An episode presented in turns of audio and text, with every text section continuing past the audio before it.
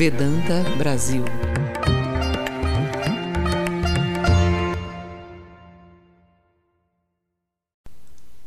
A prática espiritual. As yogas. Embora nos últimos anos a palavra yoga venha sendo usada mais nas academias de ginástica do que em discursos religiosos, a yoga, em seu sentido original, tem pouca relação com exercícios físicos.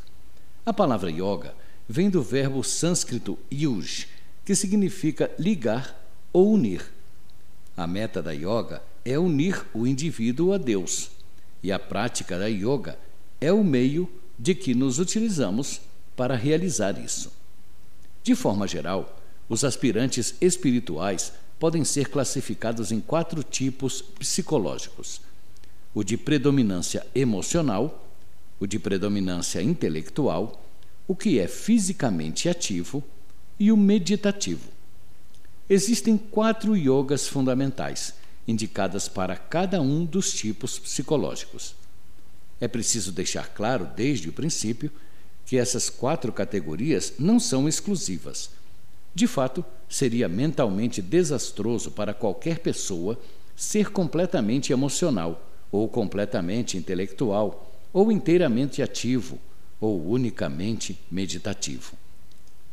Cada uma das yogas harmoniza-se com as outras, cada qual equilibra e fortalece as demais. A senda do amor. Para aqueles que são mais emocionais do que intelectuais, a Bhakti Yoga é recomendada. Bhakti Yoga é a senda da devoção, o método de realizar Deus por meio do amor e da lembrança amorosa dele. A maioria das religiões enfatiza esse caminho espiritual por ser o mais natural. Como nas outras yogas, a meta do Bhakta, do devoto de Deus, é atingir a realização do divino, a união com o Senhor. O Bhakta consegue isso por meio da força do amor, a mais poderosa e irresistível das emoções. O amor é acessível a todos. Todos nós amamos alguém ou algo, frequentemente com muita intensidade. O amor nos faz esquecer de nós mesmos, toda a atenção sendo devotada ao objeto de nossa adoração. O ego afrouxa suas garras ao pensarmos mais no bem-estar do bem-amado do que no nosso próprio. O amor nos dá concentração. Mesmo contra nossa vontade, constantemente recordamos o objeto amado. De modo fácil e indolor, o amor cria as pré-condições para se ter uma vida espiritual frutífera. A Vedanta diz, portanto, não dissipe o poder do amor. Utilize essa poderosa força para a realização de Deus. Devemos nos lembrar de que, quando amamos alguém, estamos em verdade respondendo, embora inconscientemente, à divindade interior nele ou nela. Lemos nos Upanishads. Não é por causa do esposo que o esposo é amado, mas por causa do ser. Não é por causa da esposa que a esposa é amada, mas por causa do ser. Nosso amor pelos outros torna-se abnegado e sem motivo egoísta quando somos capazes de encontrar neles a divindade. Infelizmente, com frequência direcionamos nosso amor de forma errônea. Projetamos nossa visão daquilo que é verdadeiro, perfeito e belo em qualquer objeto ou pessoa que amemos. Contudo, apenas Deus é verdadeiro, perfeito e belo.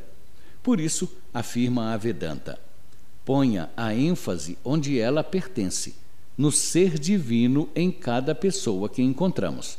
Esse é o verdadeiro objeto de nosso amor. Em vez de ter obsessão por um ser humano limitado, deveríamos pensar em Deus como um coração ardente. Diversos mestres espirituais têm recomendado que se adote uma atitude devocional particular com relação a Deus pensar nele como nosso mestre, ou pai, ou mãe, ou filho, ou bem-amado. Este é o fator determinante aqui. Qual é a atitude mais natural para mim e que me aproxima de Deus? Jesus considerava Deus como seu pai que está nos céus. Ramakrishna adorava Deus como mãe. Muitos grandes santos atingiram perfeição pela adoração a Deus, como o menino Jesus ou o bebê Krishna. Muitos alcançaram perfeição considerando Cristo como noivo ou Krishna como o amado. Outros ainda tornaram-se perfeitos por meio da adoração a Deus como seu mestre ou amigo. O importante é recordar que Deus está muito próximo de nós. Ele é o mais íntimo dos íntimos e o mais querido dos queridos.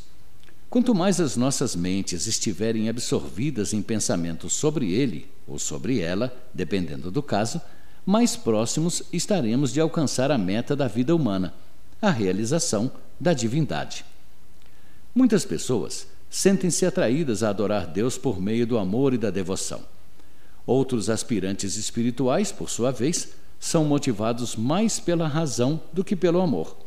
Para estes, a Bhakti Yoga não é o caminho mais adequado. Aqueles que possuem intelecto mais poderoso e discriminativo podem se adaptar melhor à senda da Jnana Yoga, buscando a perfeição pelo poder da razão.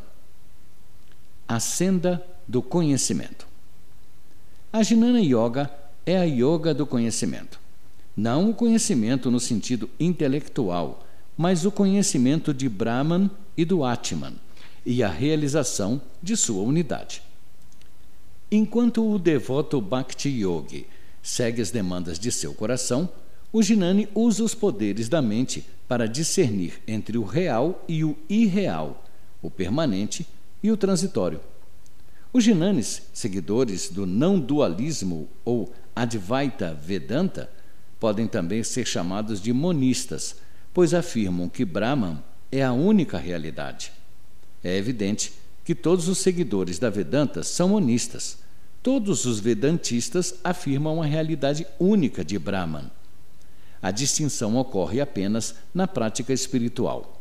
Embora todos os Vedantistas sejam filosoficamente monistas, na prática, aqueles que são devotos de Deus preferem pensar que são distintos dele, de modo a poderem desfrutar da doçura de tal relacionamento.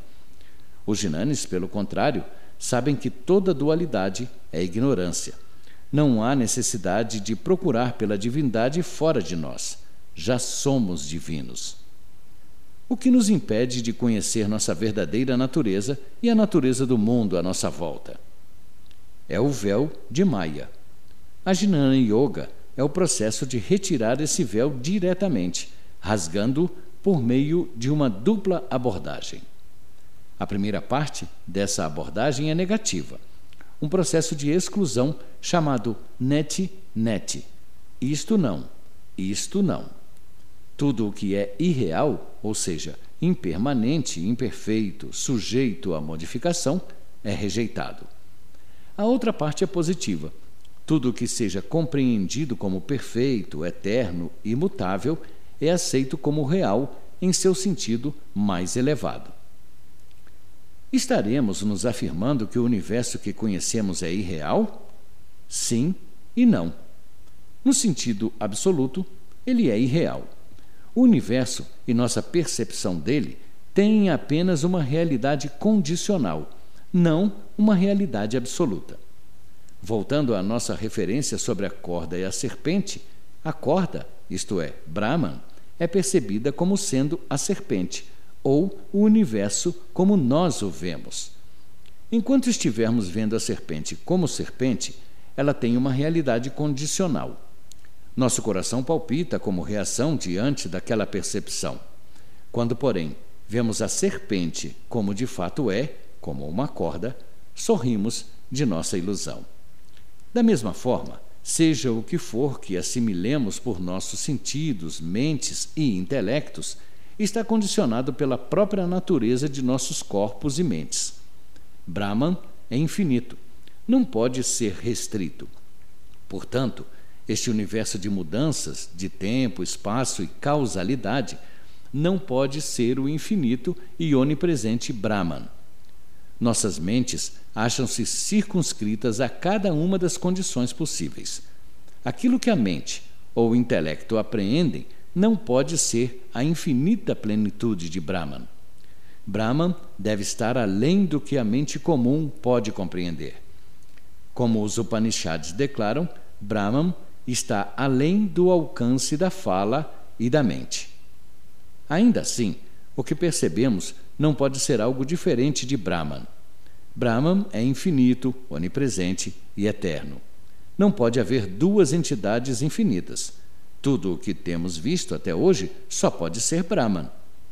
Qualquer limitação é somente fruto de nossa equivocada percepção. Os Jinanes removem esse equívoco vigorosamente por meio do processo negativo de discernimento entre o real e o irreal e pela abordagem positiva da afirmação do ser. Nessa afirmação do ser, nós continuamente afirmamos o que há de real em nós mesmos. Não somos limitados a um pequeno corpo físico. Não somos limitados por nossa mente individual. Somos o Espírito. Jamais nascemos e jamais morremos. Somos puros, perfeitos, eternos e livres. Esta é a verdade mais elevada sobre a nossa existência. A filosofia por trás dessa afirmação do ser é simples. Você se torna aquilo que você pensa. Por milhares de existências, temos nos programado a pensar sobre nós como seres limitados, mesquinhos, fracos e incapazes. Que terrível e espantosa mentira é essa, e quão incrivelmente autodestrutiva! É o pior veneno que podemos ingerir. Se nos consideramos fracos, vamos atuar como fracos. Se pensarmos em nós mesmos como pecadores desamparados, iremos, sem sombra de dúvida, agir de forma correspondente. Porém, se nos considerarmos como espírito, puro, perfeito e livre, vamos agir de acordo com essa convicção. Da mesma maneira que temos continuamente martelado em nossas mentes pensamentos errôneos, criando impressões equivocadas, devemos inverter o processo, martelando em nosso cérebro pensamentos corretos, de pureza, de fortaleza e de veracidade. Como está dito no Ashtavakra Sanhita, um texto clássico de Advaita. Eu sou sem mácula, tranquilo, consciência pura e estou além da natureza. Todo esse tempo tenho sido enganado pela ilusão. A Jnana Yoga utiliza nossos significativos poderes mentais para acabar com esse processo ilusório, de modo a sabermos que, Neste mesmo momento, como sempre foi, somos livres, perfeitos, infinitos e imortais. Realizando isso, vamos reconhecer igualmente nos outros a mesma divindade, a mesma pureza e perfeição. Não mais confinados às penosas limitações de eu e meu, veremos o único Brahman em toda parte e em todas as coisas. Vedanta Brasil